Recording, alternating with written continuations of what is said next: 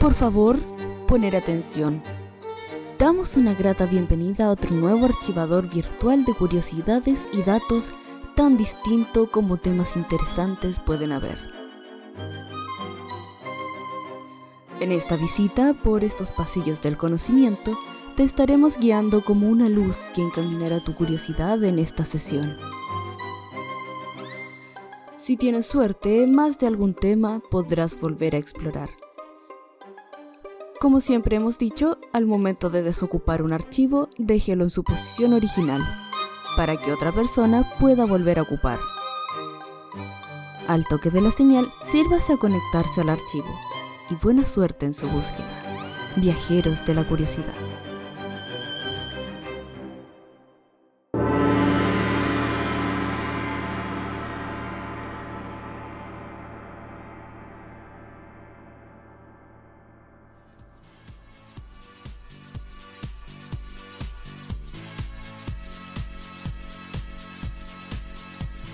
Fue una de las bandas de música electrónica más reconocidas y destacadas, influyendo de gran medida el género. Daft Punk no tan solo es conocido por sus excelentes melodías pegajosas, sino que también se caracteriza por sus icónicos cascos de robot, siendo por el motivo que esta banda llama tanto la atención. Acompáñanos junto con Marcelo a descubrir qué hay detrás de todo este misterioso dúo que envolvió por muchos años la música. Sean bienvenidos una vez más a otro archivo de curiosidades denominado Archivos Datónicos.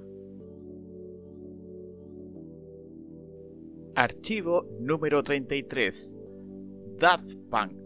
Los robots hicieron bailar al mundo.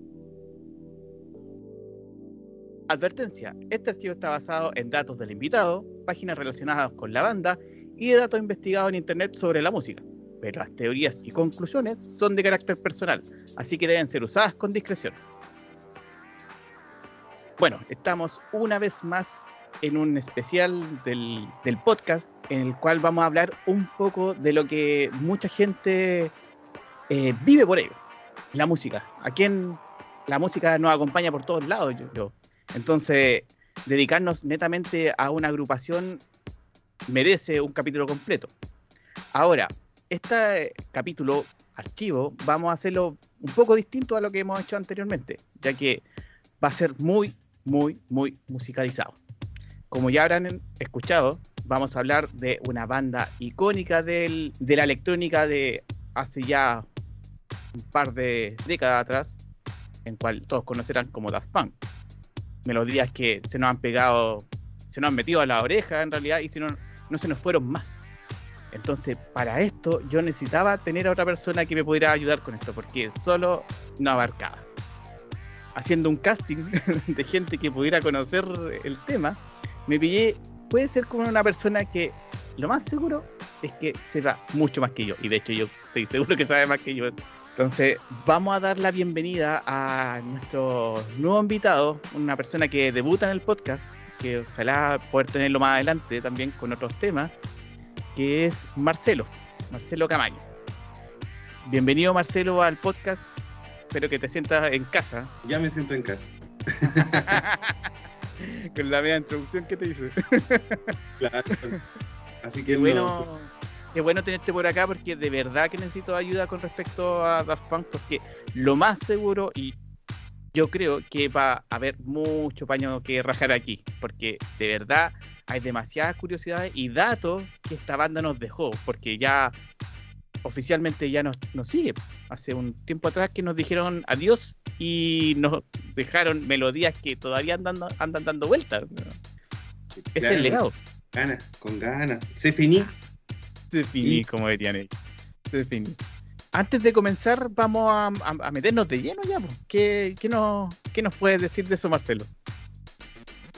Bueno, ¿qué puedo decir? Eh, esta banda eh, no deja indiferente a nadie. Es una banda que, como en algún momento pudimos conversar, eh, con poco, entre comillas, ha hecho bastante. Y por eso está dentro de mi, de mi soundtrack de la, de la vida, este grupo dúo francés. Dúo robótico, así como ya. Robótico, sí. Pero Robótico. francesa. Pero, pero antes de, de- de meternos a los robots, hubo un periodo de tiempo en cual no eran robots. No, eran bien humanos, eran bien personas de carne y hueso, en realidad. Eh, y de hecho, desde jóvenes siempre, desde que fueron amigos, siempre tuvieron la intención de, de generar quizás un grupo, alguna banda, más impulsado incluso no tan por el lado electrónico como, como quisiéramos o como todo el mundo de repente cree que solamente se dedican a ese tipo de música, ¿cierto? Eh, junto con otro chico eh, llamado Larin Brankowitz, que quien después formó parte de la banda Phoenix, eh, formaron un grupo llamado Darling, esa fue como su primera eh, idea de, de como, como expresar su música, en la música. La incursión en la música, claro. No le fue muy bien en todo caso, Como a todos al principio. Claro. Ellos, bueno, hicieron obviamente lo mejor posible, eh, pero una revista llamada Melody Maker eh, en realidad describió algunas canciones de ellos de una forma no tan sutil. Quizás quizás algunos se, se pueden haber desmoronado con, con esa crítica. Voy a leer así como eh, dice Daft Punky Trash. Imagínense cómo lo, lo llamaron. De alguna otra manera se puede decir que dijeron que su música era como una basura locada punk. Así de simple. Chuta. Ya. Bueno, ellos ocuparon dentro de, de esa misma crítica, ocuparon Daft Punk y lo colocaron de una muy buena manera. Ese el nuevo nombre de su grupo, digamos, ya no con Lauren. Y ellos, y ahí empezaron a retomar más elementos más electrónicos, para el cual empezaron su trabajo con el primer disco llamado Homework. O sea, eh, en, res- en resumidas cuentas, tenemos a un grupo en cual presenta su primer trabajo, los críticos no, no les favorecen, más encima como que lo insultan en cierta, o sea, entre comillas, y pero en vez de achacarse, después de irse para casa, hacer otra cosa, toman esa, esa crítica y la transforman en un grupo nuevamente. Ahora, o en un dúo. Y ahí, y ahí, y de ahí viene la, el nombre del grupo. Exacto. Sí, y de hecho ellos igual ocupan ese nombre, lo ocupan incluso para un acrónimo de una serie de videos que, que hacen con el primer disco. Bueno, ellos siempre los, los acrónimos lo ocuparon, de hecho DAF está en parte un grupo de, de videos que lanzaron junto con su primer disco. Bueno, Daft Punk entonces eh, ocupó este, es- es- esta recepción que no fue muy favorable para ellos. Ellos yo creo que quizás una forma de mostrar de que sí eran capaces de poder generar música, lo ocuparon incluso como el nombre de su grupo, que igual algo valorable. No sé, no sé si habrá otro grupo que haga eso. Así como nosotros somos los pedazos de basura. Oye, oye, no, y bien contestatario esa cuestión también, porque en realidad ya tu música es una basura. Ya, ok, es una basura, pero vamos a tomar lo que nos diste para transformarlo en otra cosa, igual es valorable. Se reciclaron, se reciclaron y obviamente que sacaron algunos temitas eh, dentro de ese primer disco, sacaron incluso videoclip también. Eh, hay algunos que yo creo que hasta el día de hoy son mundialmente famosos. Obviamente que vamos a avanzar y vamos a darnos cuenta de que hay bastantes canciones que, que por lo menos no suenan, por lo menos no suenan. Además, como es también es dicho dentro de la música electrónica, a veces eh, los temas carecen de alguna letra en particular, tienen algunos frases, eh, pero en este caso mencionar algunos temas como Around the World, por ejemplo, Daft Punk también, o como la que vamos a escuchar. Ok, estamos, para contextualizarlo, estamos en el periodo Homeworld, entonces su primer disco. ¿Qué mejor que sintetizar todo lo que hemos estado hablando de este periodo que escuchar un tema sobre este periodo? ¿Qué nos dices, Marcelo, de eso? Vamos a escoger un tema que quizás no es el más conocido de ellos, pero sí es un tema que sintetiza un poco de los inicios de ellos. Esta mezcla de elementos que, que hacen, incluso hay que mencionar también de que estos chicos, los temas no son 100, 100, 100% creados por ellos. Hay, hay elementos que ellos ocupan, elementos incluso de música mucho más antigua a lo que ellos están acostumbrados a vivir en ese momento. De hecho, vamos a tener que hablar un poco de los samples también. Hay que mencionarlo. sí.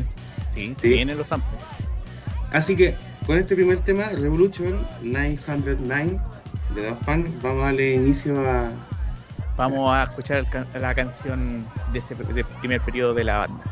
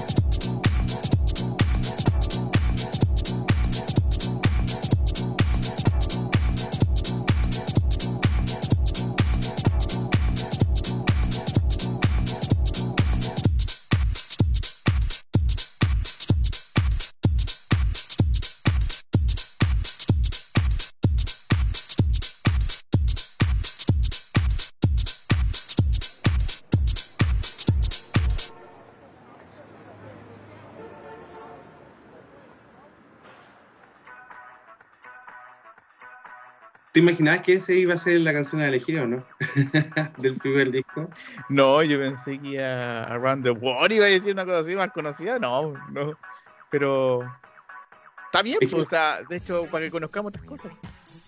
Sí, lo, lo que pasa es que Around the World es un tema que es, yo creo que es como muy conocido dentro de ellos. No quizá el más conocido, obviamente, pero de hecho eh, se le han hecho un montón de covers, cosas por el estilo, en bastantes ritmos distintos. Y por lo mismo era como escuchar algo que fuera como más de inicios, de inicios y también quizás acercar a la gente un poquito a, a algunos temas que, que rompen un poquito el esquema dentro de lo que uno piensa de un grupo de electrónica. Exacto, porque yo creo que al- hay personas y los que les gusta más el grupo, quizás lo primero que escucharon fue Around the World, pero también hay otros temas que están dentro de ese disco que hacen que eh, exploren otras cosas y, abran este como abanico de opciones que le, traían debajo de, del brazo, digamos, para que, para que nosotros pudiéramos entender cuál era la propuesta del grupo, po, que ese era el tema, ¿cachai? Porque si nos iban a quedar con el What Hit, Hit Wonder, ¿cachai? Entonces como tenía más cosas. Bueno, de hecho, yo creo que para, para el- la idiosincrasia de, de repente musical que pueda haber, obviamente que si uno le gusta un estilo, le gusta un grupo, va a conocer muchos temas, pero a veces, muchas veces conocemos el tema. Y en un Claro. principio, ese grupo que tenía el What Hit Wonder, eh, sobre todo las características de este grupo que no saca tantas canciones, eh, también podemos decir, ah, no, eran los de Around the Sí, World. y era como sí. solamente La banda Y- de Around the World. De que igual contextualizar un poco en el sentido de que de un disco sacado del 97 al 2001, en donde en nuestros tiempos yo estaba en octavo, octavo básico, entonces siempre escuchamos lo que venía de la radio, grabamos todavía en cassette mucho, todavía, eh, el MP3, después obviamente uno escuchaba en MP3 esos eventos, pero eran bastante añitos más atrás, nosotros vimos todo ese proceso y era de regrabar y regrabar y pillar el tema. Y como lo pillamos en, el- en, el- en la radio era mucho más fácil después escucharlo. Aunque viniera incluso hasta con, con el sello de la radio y todo que nos jodía toda la canción. ¿Verdad? Sí. pero no importa, no importa. Uno escuchaba eh, también hay bueno en, en mi caso siempre me llamaba la atención la música electrónica. Al principio era como más tecno lo que se escuchaba trance un poco obviamente siempre ligado como al pop, porque esa era como la sección siempre donde se colocaba este tipo de música. Pocas radios se llegaban a colocarla también. Sí. Eh, yo recuerdo así como la radio activa, de repente habían sesiones. Incluso me acordaba que era muy simpático, tenían los domingos como un top 20 y todos los temas eran tocados en otras versiones, Ah. en versión electrónica. Entonces, o algunos que tenían como ese estilo los dejaban así. Pero incluso hasta canciones, no sé, por decir un nombre, Britney Spears. así como, eso sí que Claro, hace harta Claro.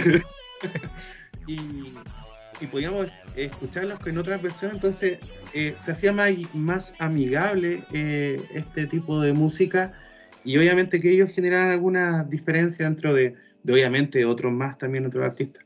Claro. Oye, Marcelo, sabes que yo creo que acá hay un punto de inflexión en el grupo. Creo que acá es cuando empieza ya a tomar forma lo que nosotros conocemos como Daft Punk en la actualidad. Acá es cuando eh, desaparece lo humano y aparecen los robots. Claro. Acá es cuando empieza como el boom eh, mundial de, de estas canciones que se nos pegaron y todavía nos siguen para todos lados. ¿Qué pasó acá, Marcelo? Yo sé que estuviste ahí de observador en el momento que aparecieron los robots. Sí, eh, bueno, yo creo que así como muchos hemos sido eh, testigos de esto, ¿cierto? Porque hay un grupo que una de sus características es que son aparentemente anónimos. Ya, obviamente que son dos personas de carne y hueso inicialmente. Eh, No, Thomas. Van Gaal, ¿no es cierto?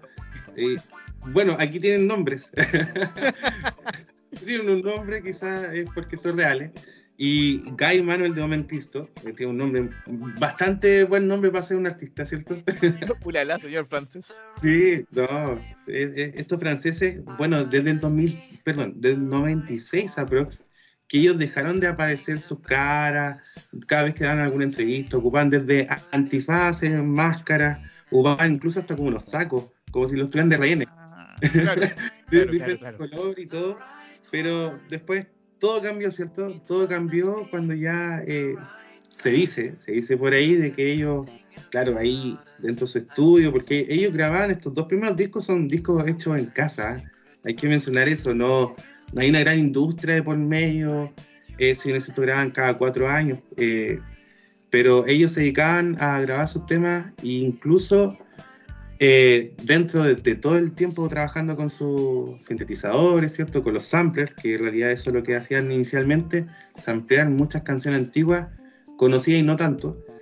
Hubo algún tipo de cortocircuito y de repente ya dejamos de tener personas comunes y corrientes y teníamos robots. Mm, O sea, cuenta la leyenda de que estaban sampleando entonces y en un minuto les falló una máquina, le explotó y, y apareció los robots. Es como- Esto es como digno de, de Marvel. O sea, Claro. te muerde una araña que te puede haber matado. No, te dio superpoderes. Este O sea-. Claro, o sea, deja- desaparecieron estos dos franceses, que no voy a pronunciarlo porque no sé cómo se pronuncia, y, y aparecen estos robots, po, ¿ok? estos robots que, que en algún momento van a querer ser humanos de nuevo, pero eso es más adelante. Pero aparecen estos robots con estos famosos cascos. Y la característica dentro de eso de, de- es netamente, por decirlo de alguna forma, de que ellos nos expresen, nos regalen su música.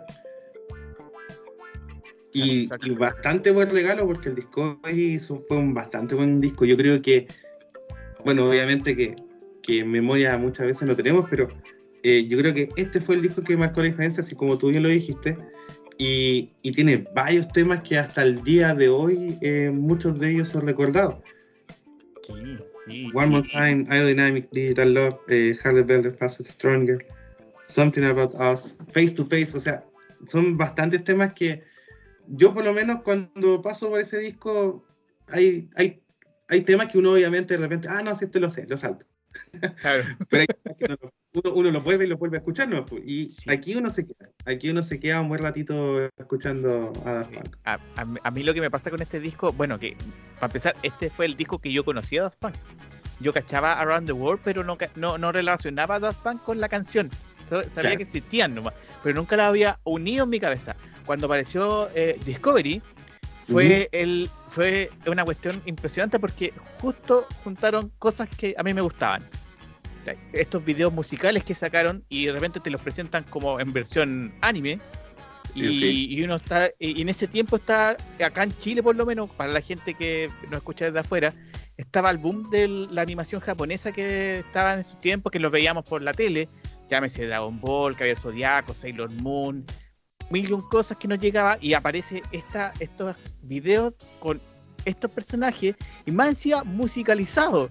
Entonces, ya por la pista entraba ahí, por lo menos. Si no, Claro. Por último, si no te gustaban la las canciones, entraba ahí por los videos. Y ahí te fuiste metiendo. Yo así empecé a conocer el grupo y me di cuenta de que, como dices tú, yo coloco el disco y no, y no, no me salto ningún track. Como que la- es la historia completa o no la escuchan.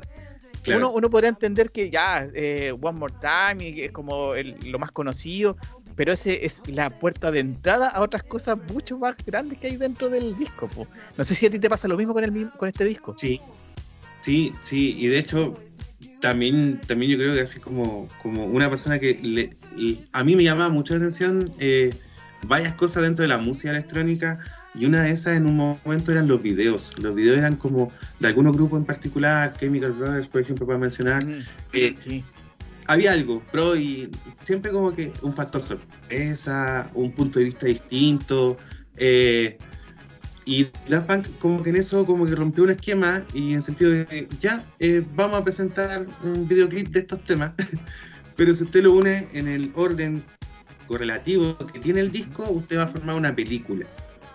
Y es una película. O sea, estamos hablando de Interstellar 5555, que es por Leiji Matsumoto, eh, fue estrenada dos años después incluso del mismo disco.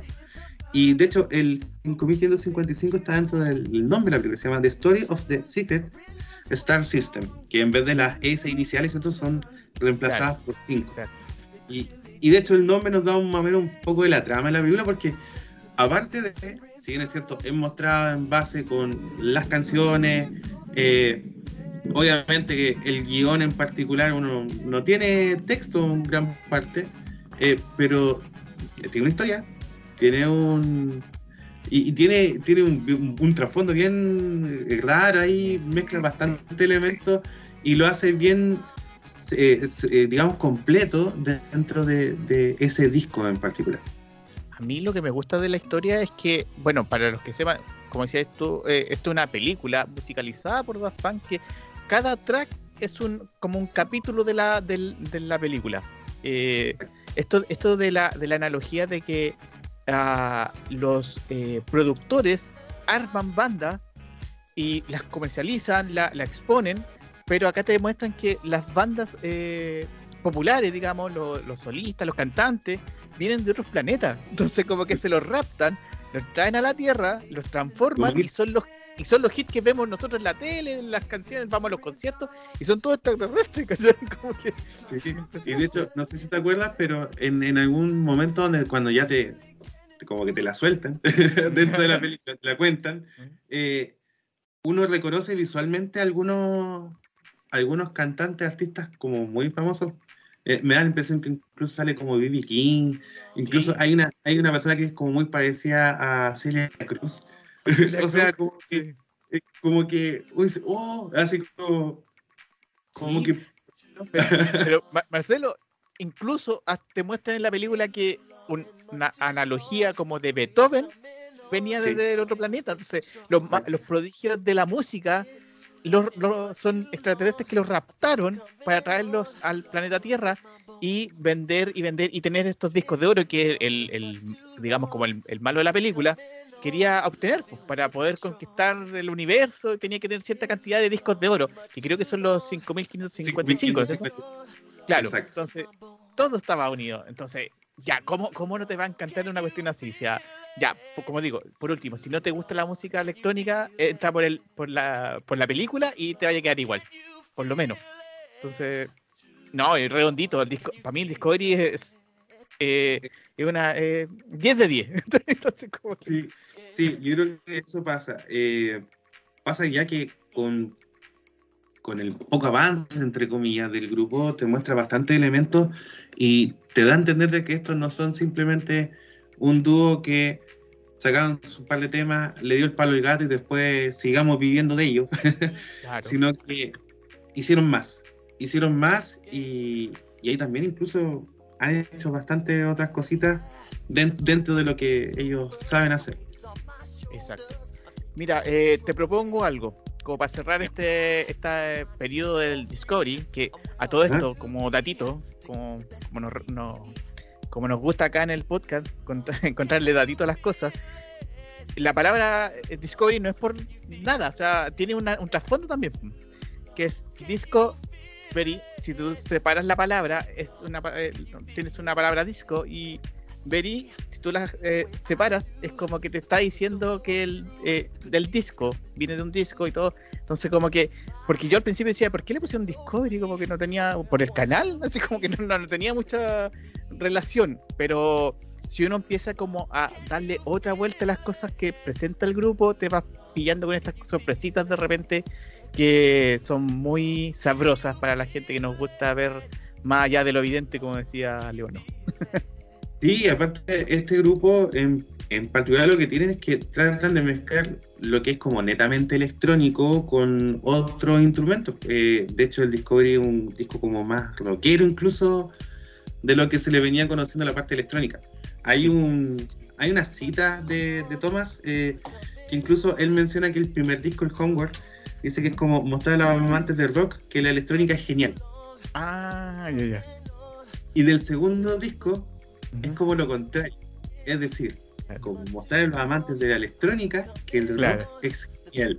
o sea, como dentro de, dentro de lo que ellos hacen, mezclar algunos de los elementos que igual trabajan. O sea, no solamente obviamente se digan los samples o la parte electrónica, las perillas, ¿cierto? las tornamesas, sino que también son, son tipos que eh, en más de alguna ocasión lo han, mencionado de que son bastante buenos técnicos en el sentido de músicos, de que tocan instrumentos, de que se manejan súper bien en la parte del, sonido como tal, inclusive de que no son tan, tan buenos amigos de hasta lo, lo como de lo, de lo más novedoso, de la última chupar mate en tecnologías, sino que incluso le gusta más lo analógico, más lo antiguo, que incluso lo antiguo eh, tiene un- una mejor calidad musical. Eh, o sea, para darle un tocadisco, por ejemplo, elementos así que en un principio eh, del paso a- a- al disco que nosotros conocemos, en música de forma digital se pierde bastante alguna calidad. Ellos son bastante amantes de eso, siendo que para algunos puede ser una tontera, porque de repente uno que no conoce mucho sobre el tema escucha exactamente lo mismo, y para ellos no. Claro. Entonces, vayamos a escuchar una, un track del Discovery. Que, yo estoy seguro que Discovery da- daría para un podcast completo, otro capítulo completo de Claro, solo de hablar del claro. Discovery. Entonces, eh, Pero- vayamos a, a- a escuchar entonces la, el track que, que representa en cierta medida este disco, que es Digital Love. Vamos a escuchar acá cómo se ocupa el, el, el autotune. Bien hecho. También, también ellos ocupan harto el autotune, eh, es parte de una de las características que ocupan dentro de las canciones. Eh, de hecho, aquí, eh, dentro de la película también es un buen momento que te, te muestra Digital Love, eh, parte de la trama en sí. Vayamos a escuchar entonces Digital Love. Buena canción, me gusta. Muy bueno.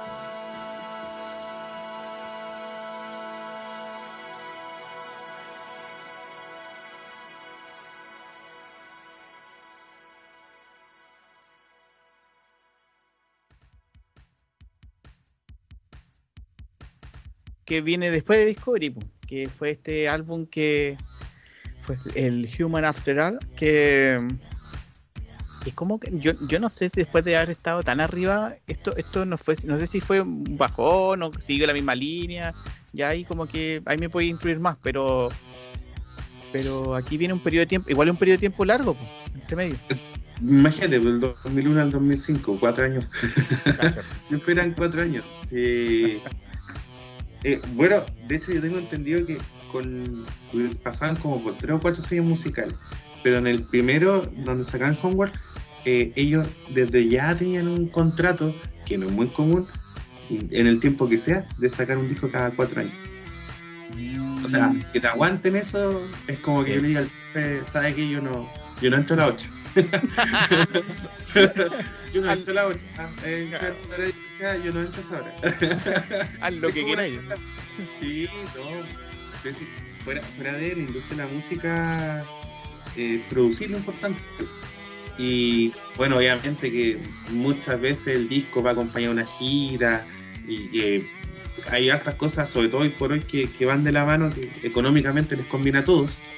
Pero sobre todo la industria de la música es la que más ganaba con, con las producciones, ¿no? Y que estos compadres se hayan esperado cuatro añitos para sacar otro, cuatro años para sacar otro, cuatro años para sacar Claro. Pero, pero tú, ¿qué recuerdas de este, de este disco? El que viene después del Discovery, el Human After All. que bueno, aquí empezaron con las primeras críticas frente al grupo, Mm. críticas en el sentido de que no eran tan buenos, ya no son los mismos de antes. Eh, Eran chéveres. claro, y, y dónde está la electrónica, y dónde está el, como que en, en un principio fue, fue bastante resistido este disco dentro de la gente que, que le gusta, eh, porque igual los sonidos incluso eran un poco más, más como fuertes, no eran tan melodiosos por decirlo de alguna manera, y también incluso eh, eh, de letras muy repetitivas. O sea, tenemos algunos temas que igual se repite constantemente, ¿cierto? La frase como tal, y parece que carecieran de sentido.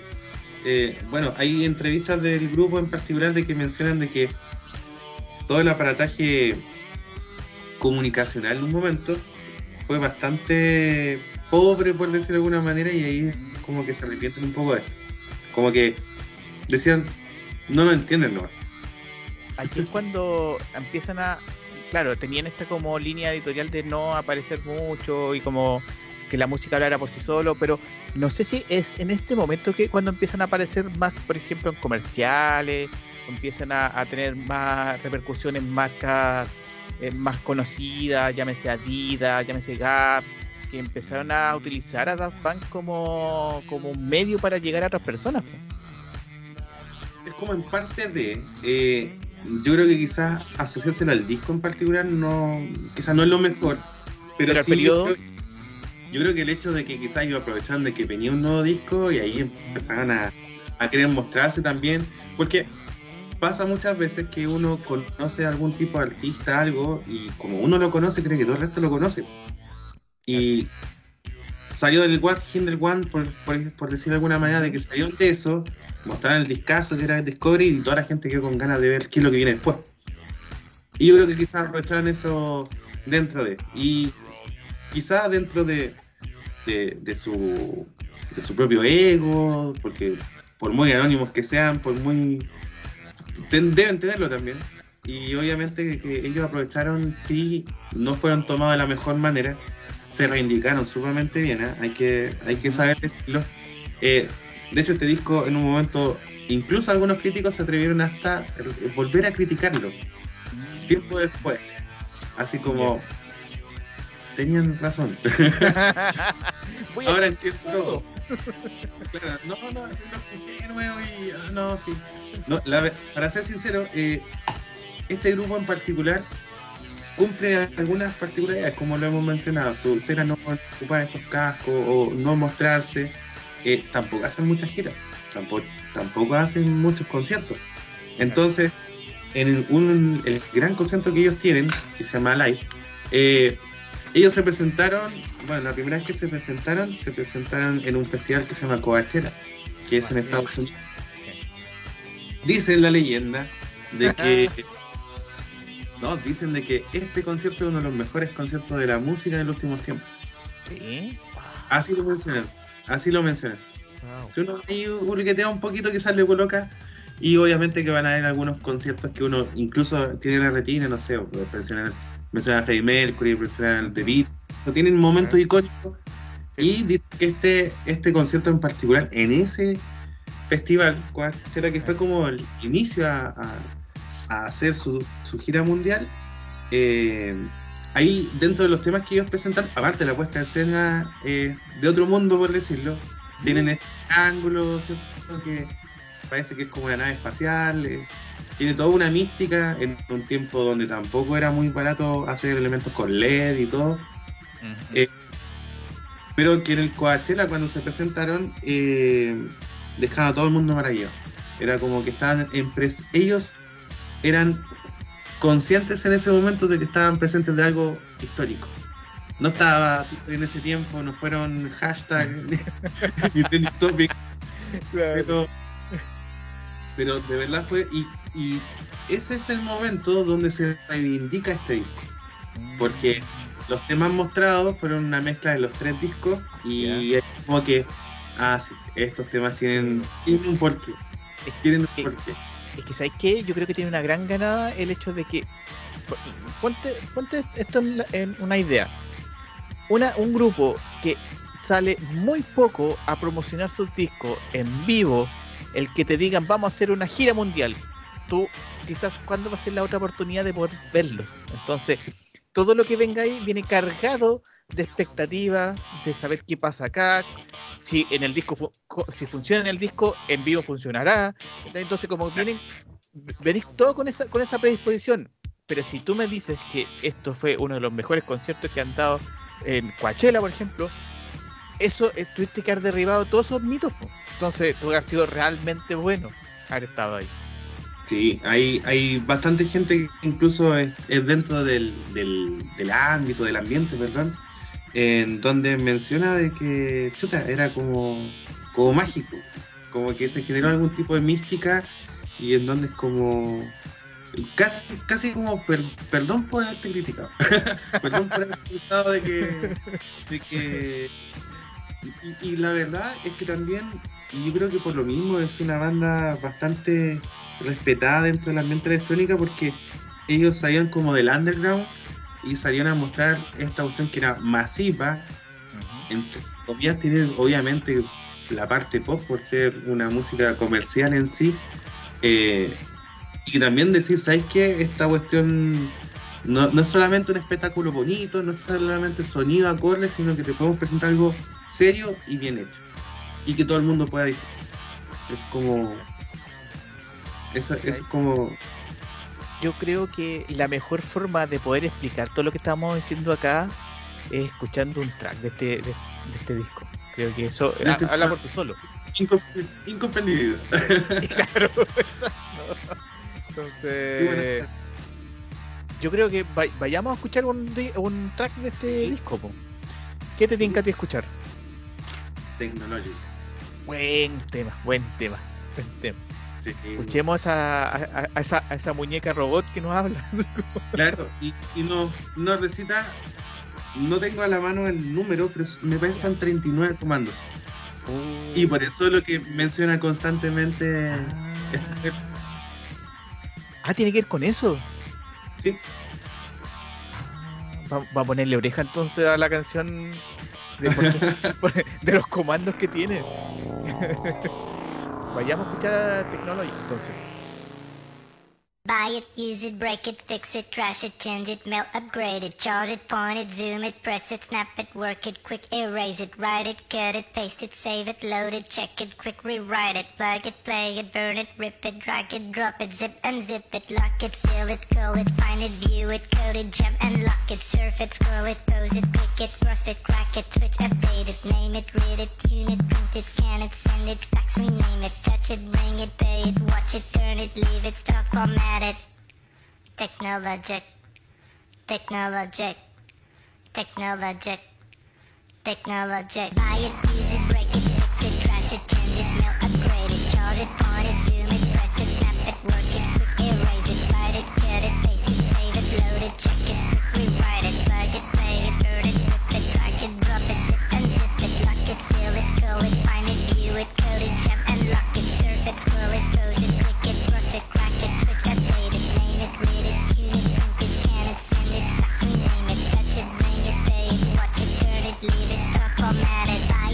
use it, break it, fix it, trash it, change it, mail, upgrade it, charge it, point it, zoom it, press it, snap it, work it, quick erase it, write it, cut it, paste it, save it, load it, check it, quick rewrite it, plug it, play it, burn it, rip it, drag it, drop it, zip and zip it, touch it, bring it,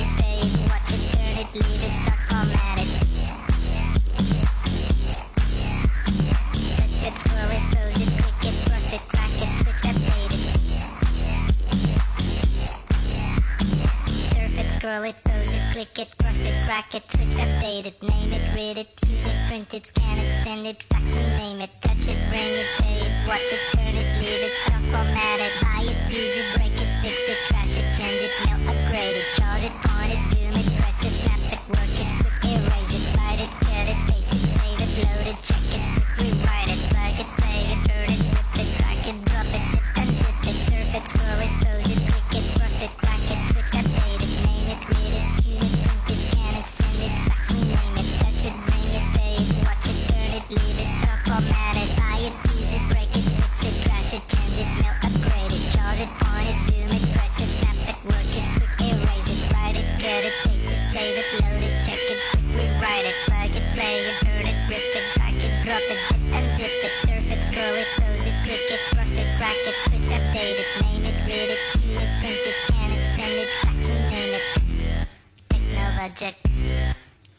technologic, technologic, technologic. Y aquí ya no, nos tiramos ya la última patita de, de los álbumes que vendrían siendo el Human After All. Y aquí es cuando ya se desbordó la cuestión, apareció Get Lucky y ya. Eh, que, es que no haya escuchado Get Lucky ya estaba en una cueva. Oye, ¿cómo será que eh, no hace mucho estuve buscando así como típico por YouTube, ¿cachai? O, o curiosidad y cosas por el estilo. po. Y caché un video, no sé de qué año, pero tiene que ser no hace muy mucho. Y eh, una recepción comitiva, ¿cachai? Así como esos desfiles que hacen Sí. las- los militares. Sí. Eh, una recepción a Donald Trump que hicieron en Francia. Los buenos tocaron como medley, así como un remix. De punk. Y los buenos mientras Ah. iban tocando, ¿cachai? y, y- estaba el, el el Macron, me parece, el presidente de Estados de, sí. de- de Francia. estaba como, estaba como. y el otro como que mira, tú, ¿cachai? Como Donald Trump, pues, Sí, pues. súper ático, ¿cachai? Así como que esto, y como que le sonaba, como que le llamaba la atención, así como, como que son marciales. Claro. Yo creo que si uno pensara que el Discovery fue como la cresta de la ola del, del, del dúo, yo creo que acá ya se desbordó por completo el tema, porque sacaron un disco que en realidad yo no sé si esta era intención de ellos que fuera tan masivo. Si lo fue, golazo. Y si no lo fue, también fue golazo, porque se expandió para todos lados. Y acá yo creo que la, una de las grandes ganadas también es que tiene colaboraciones conocidas. Entonces uno puede relacionar las canciones con otros grupos, de hecho. Llámese Julián Casablanca, eh, el, el de Get Lucky, ¿cómo se llama? El. William. El, claro. que, es, un, es un tipo que hace colaboraciones con un montón de gente eh, transversal, digamos, dentro de la música. Y, golazo, fue un golazo, como tú bien dices. La verdad es que eh, tiene un impulso, tiene un, un poco de un porqué, por decirlo de alguna manera. Y lo grande es porque, primero, ellos previamente participaban en la banda sonora de una película. O sea, igual ellos hicieron otros elementos más con Tron, ¿cierto? Otro Ah, Legacy ¿verdad? Sí. donde ahí se anotan varios porotitos. Yo la verdad es que le tengo harto cariño a algunos temas de Tron. Eh, cuando vi la película Tron, no había visto la anterior, eh, eh, pero me pareció, un- me, me pasó algo similar como, como con Interstellar. Ah, Vi una ya. acompañada con una banda sonora. eso, es- eso me pasó. Eh, porque Tron no, no pasó mucho en sí con la película, pero obviamente que uno que le gusta el grupo, hay varios elementos, hay varios guiños en particular, hacen hasta un pequeño cameo dentro de la película. Eh, con Tron. Y la otra gracia es que cuando ya trabaja en Disney, hace- haciendo una banda sonora, llega una llega una productora como Universal, entonces obviamente el merchandising, la publicidad, y con un boom pero impresionante. Y yo creo que eso también ellos supieron aprovecharlo y qué mejor con ese tema, o sea, con Get Lucky en particular, donde eh, mira, hay incluso comentarios, comentarios como uno de los hermanos Gallagher que en un momento eh, yo no sé si eso en un momento de, de molestia, quizás no lo pensó mucho ni nada, pero pero incluso no se le en buenos términos con la, con la canción de Get Lucky, porque eh, Get Lucky rompió varios récords eh, a nivel de venta, en- incluso en Londres en particular, o sea, en el Reino Unido, y por eso ahí salió él hablando, porque rompió, batió un récord de, de Oasis. Entonces él como que un poco más que esa, esa puta canción, como que él la hubiese hecho en 5 minutos. Mira, Esa canción que tanto le, le, le dan, le, ponen ficha, la hago en 5 minutos. mira, si, si lo dijo Noel Gallagher, estoy seguro que por haber sido él. eh, te creo, te creo sinceramente que te dijo eso porque es muy de él decir eso. ¿no? Y mencionar algunos elementos que, bueno, yo me acuerdo que veía eh, en algunas partes, así como, como que ya se viene el nuevo disco de Daft Punk, había harta publicidad, para ser sincero, a diferencia de lo que todo antes que se movía, aquí hay una, una gran productora de por tras- detrás, ¿cierto? Obviamente, y de hecho el disco se, se lanzó, pero previamente antes eh, hubo un, Se filtró. Sí, el disco incluso se había filtrado, se había sola- solamente eh, Get Lucky más que nada, y Ujú. era impresionante ver eh, en- a través de YouTube, por ejemplo, ver la cantidad de covers que existían. O sea, canciones completas, canciones completas, al punto en que yo, yo miraba los covers y decía, oye, hay covers muy buenos, hay, hay temas completamente nuevos. Hay, es la versión que se te ocurriera. sí, Claro. de hecho, hasta unos argentinos vi un video súper simpático, me acuerdo cuando hacían Get Lucky, en versión reggae, en, en diferentes estilos, como tal. Yo decía, estos tipos pueden sacar un disco de puros covers y se forran. Claro. Porque eran de buena factura los, los, los- los discos, esa, esos covers. Pero se filtró eh, eh, y aún así fue, fue récord en un montón de elementos. La canción más escuchada en Spotify en algún momento. Acá, Eh, claro, acá con Get Lucky también hay que mencionar que eh, acá estuvo metido eh, Neil Rogers. Neil Rogers es de la banda Chill. Chill. Nosotros tenemos acá en, el podcast un capítulo completo sobre el- la línea de bajo más famosa del mundo, que es de esa de ese grupo. Y, tener así como un icono de la onda disco, como en ese tiempo, más encima cantando eh, Williams, eh, la canción, o sea, es que tenía demasiados elementos para no ser un hit. Entonces, como que. Sí, sí, y el, el disco completo. De hecho, bueno, aquí es como un pequeño tarreo de, de un fanático. a ver. Yo, yo pienso, yo creo que hay mucha gente que está convencida o piensa y dentro de esas teorías que puedan pensar eh, que en un momento ellos quizás pensaban en otro famoso. Pero ojo, no solamente por, por, por un tema en particular, del disco en particular, sino por la impronta que ellos venían trayendo. Eh, hay que mencionar de que igual eh, este disco en particular no se parece mucho al anterior.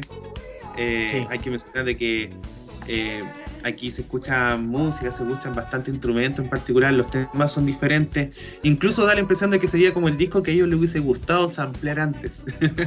Ah, Eh, claro. Pero también se dieron su- bastante gusto de poder citar a bastante gente eh, que les pudiera aportar acá, como tú bien dices, Rogers, ¿cierto? De Le Chic, eh, está Pharrell Williams y quién más que Giorgio Moroder, que Oh, es ícono. uno de los padres de los sintetizadores. Y hay un tema, incluso ellos le hacen como un homenaje. a él, a Giorgio. Incluso es sindicalizado como uno de los temas eh, dentro de los más populares que son como autobiográficos. Porque él, antes del tema cuenta como parte de su, de su vivencia, de su vida. O sea, podríamos Eh, decir que es una biografía musicalizada.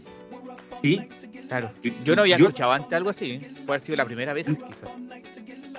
Es que por, por eso es tan llamativo. eh, generaban bastante elementos, incluso hay hasta unos mini documentales, por decirlo así, que se llaman Los Colaboradores, donde se le entrevista a cada una de las personas que estuvieron involucradas en este disco, de los cantantes, de los, Claro.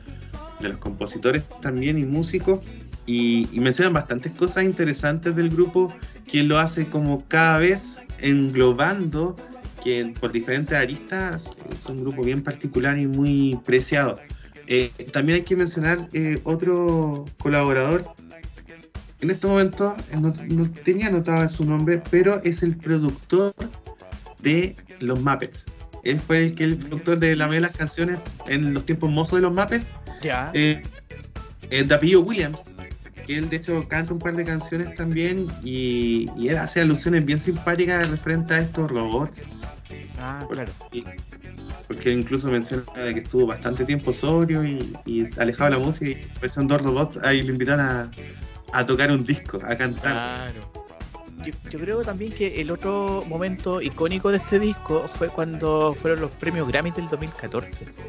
Cuando tuvieron que tocar Get Lucky en vivo y, eh, fue nominada como a mejor grabación del año. Pero acá la- lo gracioso, anecdótico y lo impresionante que tocaron con Steve Wonder. Como que, imagínate, o sea, ya, ya que no podía estar más arriba, ya, ya, no estáis tocando el techo ya. Eh, sí, sí, yo creo que sin lugar a dudas eh, es ya una consagración de este grupo. Es decir, ya llegaban a lo más masivo, llegaban a lo más popular, se codean con los grandes artistas. eh, y más encima con Steve Wonder, que también dentro de ellos mencionan en algún momento que eran parte de las influencias que ellos tenían. Porque así como tenían el, el disco, hay que mencionar que Giorgio Moroder, por ejemplo, que el padre de los sintetizadores le creó, o le produjo, perdón, eh, un disco a Donna Summer, entonces eh, son, son artistas bastante de renombre que uno obviamente a veces uno escucha, reconoce canciones, hay melodías que son icónicas y, y ellos ser parte de esto, yo creo que por lo mismo se nos fue, se nos fueron. y dijeron, ¿qué más vamos a hacer?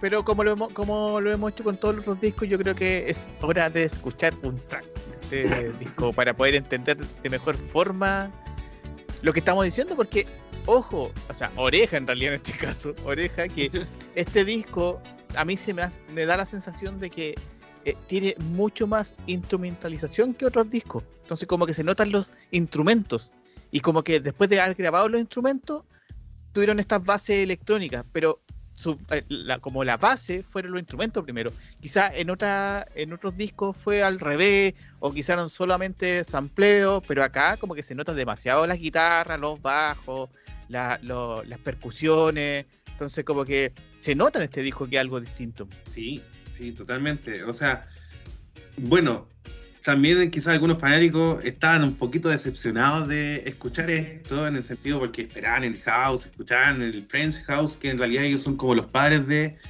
eh, y por eso también han, han sido referencia para muchos otros artistas dentro del, del género de la industria.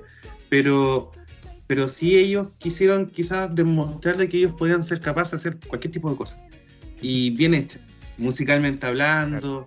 Y, y por eso también con, con estos gigantes, estos monstruos de la, de la industria, eh, como recomendación para todos a quienes nos escuchen, eh, este disco es mucho más que Get Lucky. Ah, Eh, claro. Sí, y si el que viene a escuchar una música movida, por decirlo de alguna manera, para bailarla, también le vamos a decir que se tomen su tiempito para escuchar, porque hay temas en particular de que no son muy radiales tampoco. Si hablamos de Giorgio Moroder, su- el tema en particular que mencionamos tampoco es muy radial, digamos, ¿no? pero si uno tiene un poco de paciencia y escucha la intro y después empieza a escuchar la canción, se van a encontrar con un tema hermoso. Y dentro de esos temas hermosos que tiene este disco en particular, me dio un gustito porque quiero escuchar un tipo de música en particular que no toca Daft Punk generalmente, que es el chill out en sí, con el tema Motherboard. Eh, bueno, profesor Rosa, des el gustito nomás de poner la canción. Yo soy profe. claro, exacto. profesor Camaño, de- des el gustito de poner el track.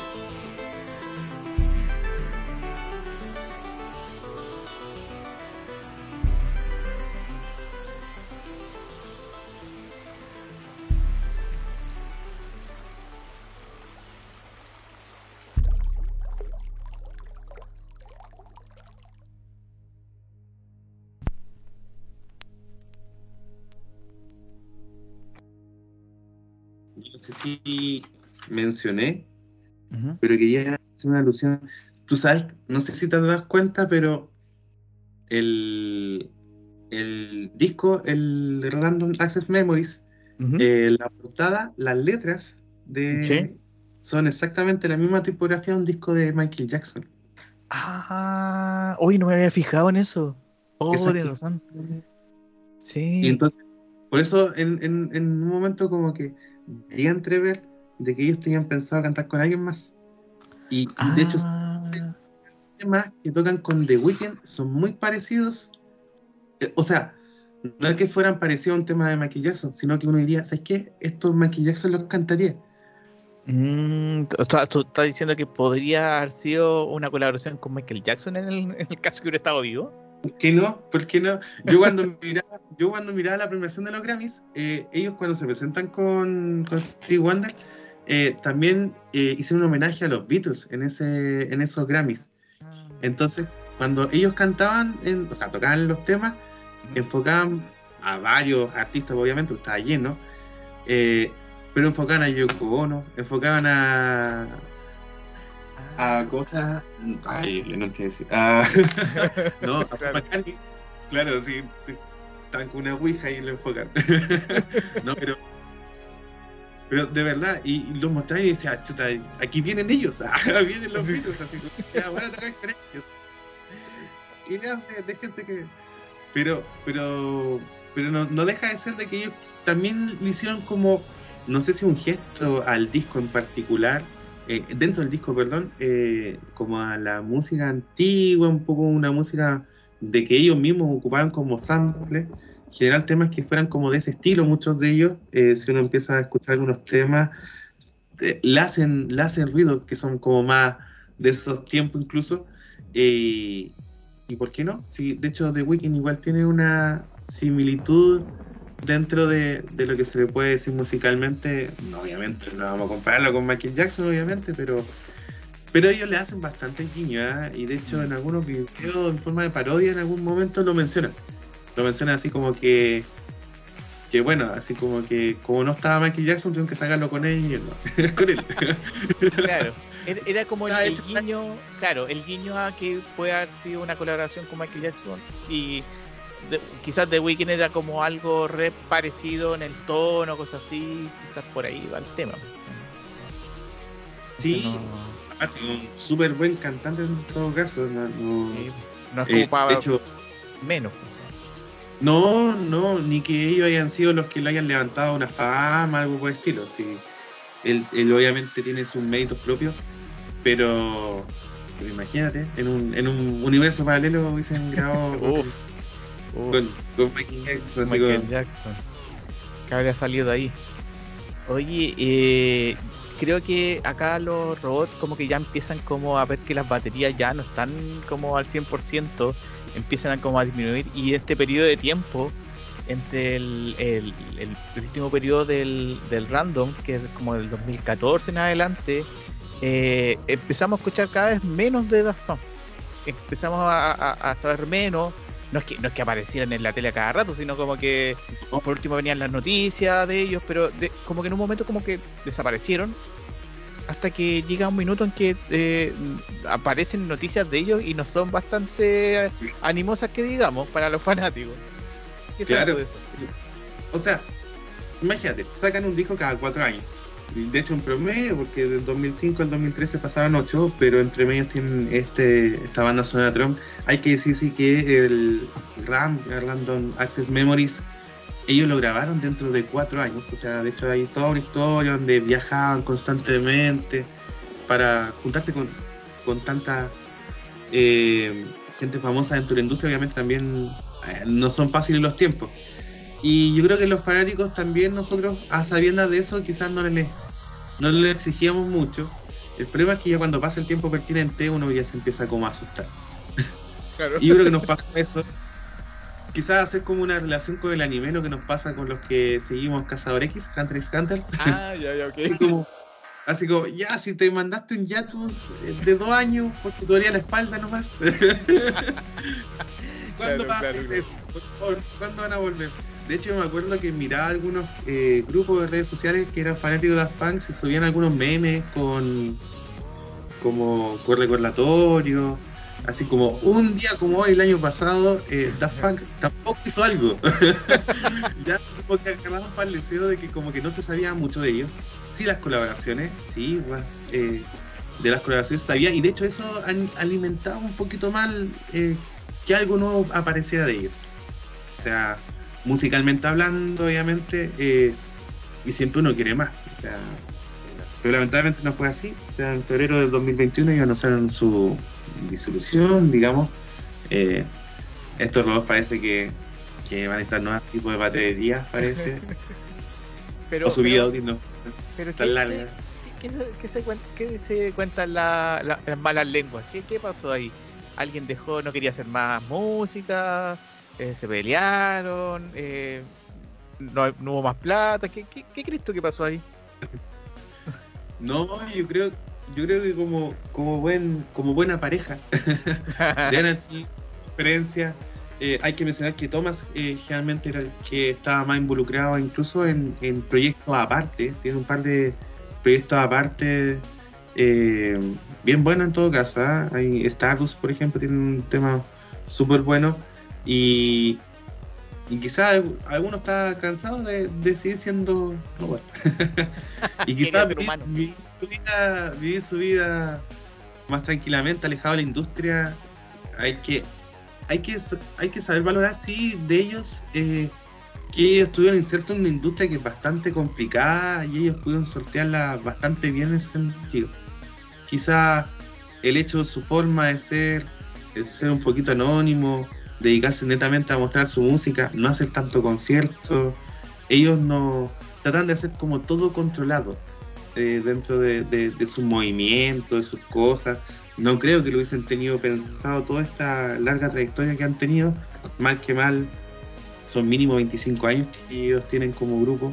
eh, y quizás nosotros como fanáticos obviamente siempre vamos a querer más, pero quizás ellos en un momento dijeron, hasta acá lo vamos a dejar.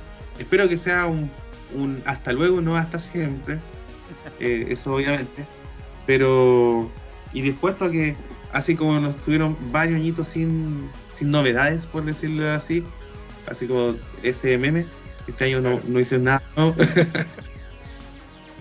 Imagínate que no tienen DVDs prácticamente, no sus creaciones son sus películas, grandes eh, entrevistas tampoco tiene, o sea, es un grupo que es bastante hermético frente a sus cosas y que bueno que, que pudimos disfrutarlo en, en sí y, y esperar, esperar, a ver si que si la tecnología ayuda, así que no sé, en el metaverso.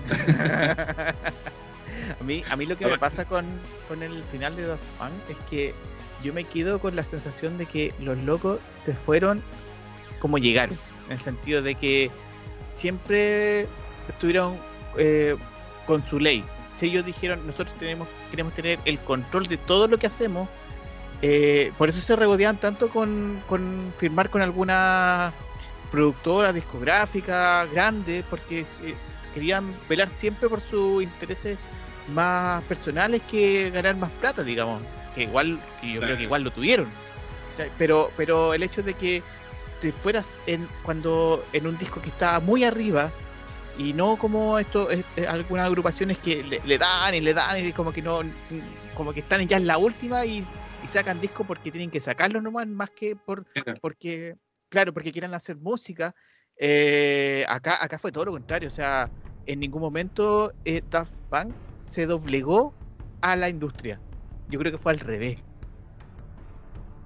claro Sí, ellos, ellos como que ocuparon el medio para poder mostrarse, pero, pero era como, bueno, aquí es quizás más fácil hacerlo, ¿no? Pero no en el sentido de ya, produzcamos, produzcamos, saquemos, y, y hoy por hoy no son solamente sacar discos, o sea, eh, ya la industria de la música no es una industria que genere tanto dinero como la que generaba antes, ¿no? No son los dioses hoy por hoy de, de la industria en sí, ahí existen otro tipo de plataformas, obviamente, y sobre todo las giras. Que las giras para cualquier artista en particular igual son bastante cansadoras, por decirlo de alguna manera. eh, tuvieron la suerte de venir a Chile. Yo no tuve la suerte de verlos. Pero- Pucha. Me acuerdo, me acuerdo muy bien en todo caso que por qué no fui. Pero una por ser joven y pobre. Qué buena combinación. Sí, no, esa, esa, esa combinación te imposibilita hacer muchas cosas, la verdad. Pero estuvieron en Chile, estuvieron el 2 de noviembre del 2006 en el, en el SUE, que se llama Santiago Urbano Ex- Ex- Electrónico, se llama. Bonito. Un festival de electrónica que se hizo en, en Santiago, duraba como dos días en realidad. Eh, tuve un- una presentación, y de hecho tengo algunos recuerdos que, imagínate, 2 de noviembre, o sea, ya estábamos cercanos a fin de año, antes de ellos habían ido a algunos conciertos importantes de algunos artistas en Chile, y fue en su momento que estaban mencionando que eran uno de los mejores conciertos del año eh, cuando ellos se presentaron. Entonces, con, con mayor razón ahí, obviamente me, la- me lamentaba por... Pero un optimista dice, ya bueno, total, la próxima gira vendrán nuevamente.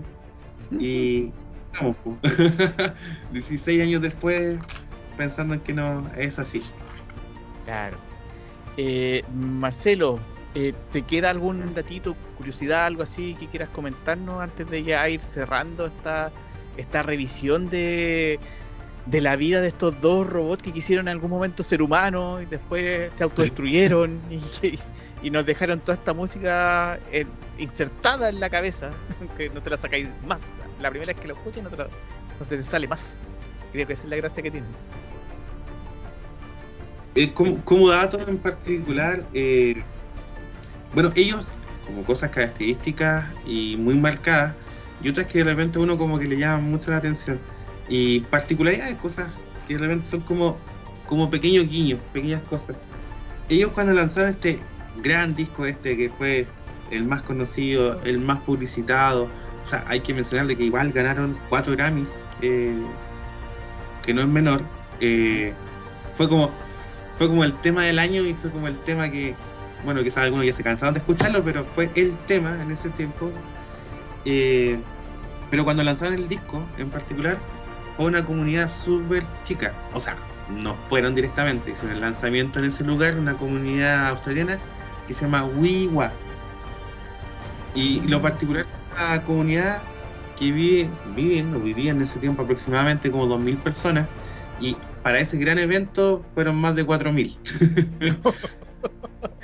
sea- Sobrepasaron la población. Claro, sí. Y obviamente que era una fiesta, Lucía da Funk, donde se tocaban los temas del disco en, en el día del lanzamiento. Y obviamente los otros temas también, porque duró, duró bastante. Pero igual es llamativo, o sea, 2.000 personas, como Claro. bien 4.000.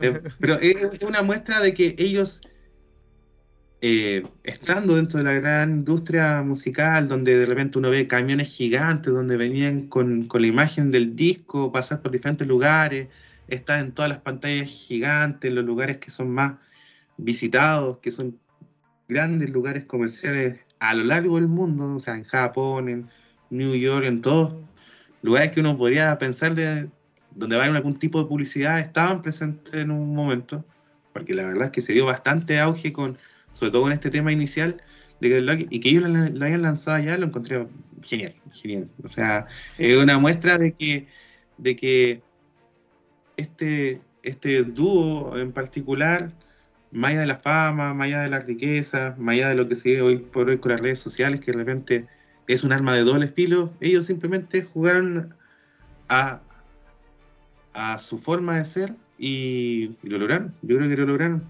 Tienen una persona que todavía habla de ellos. que estamos haciendo un, un capítulo de un podcast de ellos, pues algo habrán dejado.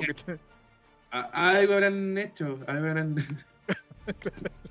y mejor que el 33. Claro. ya pues, Marcelo, eh, solo decir muchas gracias por tu tiempo, por haber compartido tus experiencias con la agrupación. Y de verdad que no, de repente como que uno tiene una perspectiva con respecto a ciertas cosas, en este caso una banda, pero cuando una, cuando uno escucha a alguien que realmente se apasiona por cosas así, como que uno expande muchas cosas y eso hace que uno tenga una versión, una visión más rica de todo el tema. Entonces ya no solo te quedas con tu percepción, sino que vas sumando más, muchas más cosas y con lo que el diálogo que nos pudiste entregar, yo creo que quedamos súper, súper, súper ya como para poder ponerle más oreja a las canciones de Daft Punk. Así que darte muchas gracias eh, por tu tiempo y ojalá y de- dejarte invitado para alguna otra ocasión para poder seguir hablando o de música, de libros, de una serie. Las puertas siempre están abiertas acá cuando necesites decir algo, acá está el micrófono abierto. Muchísimas gracias, Mati, por la invitación. Eh, no, yo feliz de estar acá, de mostrar en realidad mi fanatismo, por decirlo de alguna manera, por este grupo, de los, de, de los tantos, como he dicho, es parte de mi soundtrack de, de mi vida, así como muchos otros en realidad, pero estos en particular tienen un, por las particularidades que hemos hablado, tienen ganado mi corazón hasta el día de hoy. Y no sigue siendo realidad. Eh. Feliz de, de, de aportar, feliz de que quizá alguien que, que no sabía mucho del grupo, quizá le llame la atención, o nunca sabe. Eh, les recomiendo eh, escuchar muchos temas eh, de este grupo con audífonos, la verdad. Esa es una recomendación particular. A mí me encanta caminar, escuchar música. Por eso a veces no veo a nadie cuando me saluda porque no me doy cuenta. Perdón. Perdón, perdón. Así como, de hecho ahora ocupo audífonos grandes para que se den cuenta de que voy escuchando música. Claro, claro. se vive distinto. Eh, bueno, obviamente que, que- como amante de este tipo de música, obviamente le voy a dar le encontrar mi, mi gusto en particular, pero escúchelo, eh, más de una vuelta, cierren los ojos, incluso imagínense cosas, de verdad que que un grupo que te, te transporta, te transporta a otros lugares y te hace disfrutar la música, disfrutarla como tal, más allá de una bonita letra, a veces puede ser un poquito hasta carente a veces de instrumentos, pero, pero es una música que es bastante llamativa, es pegadiza, pegajosa en realidad, y, y si estamos hablando de esto es porque por algo lo es. Claro.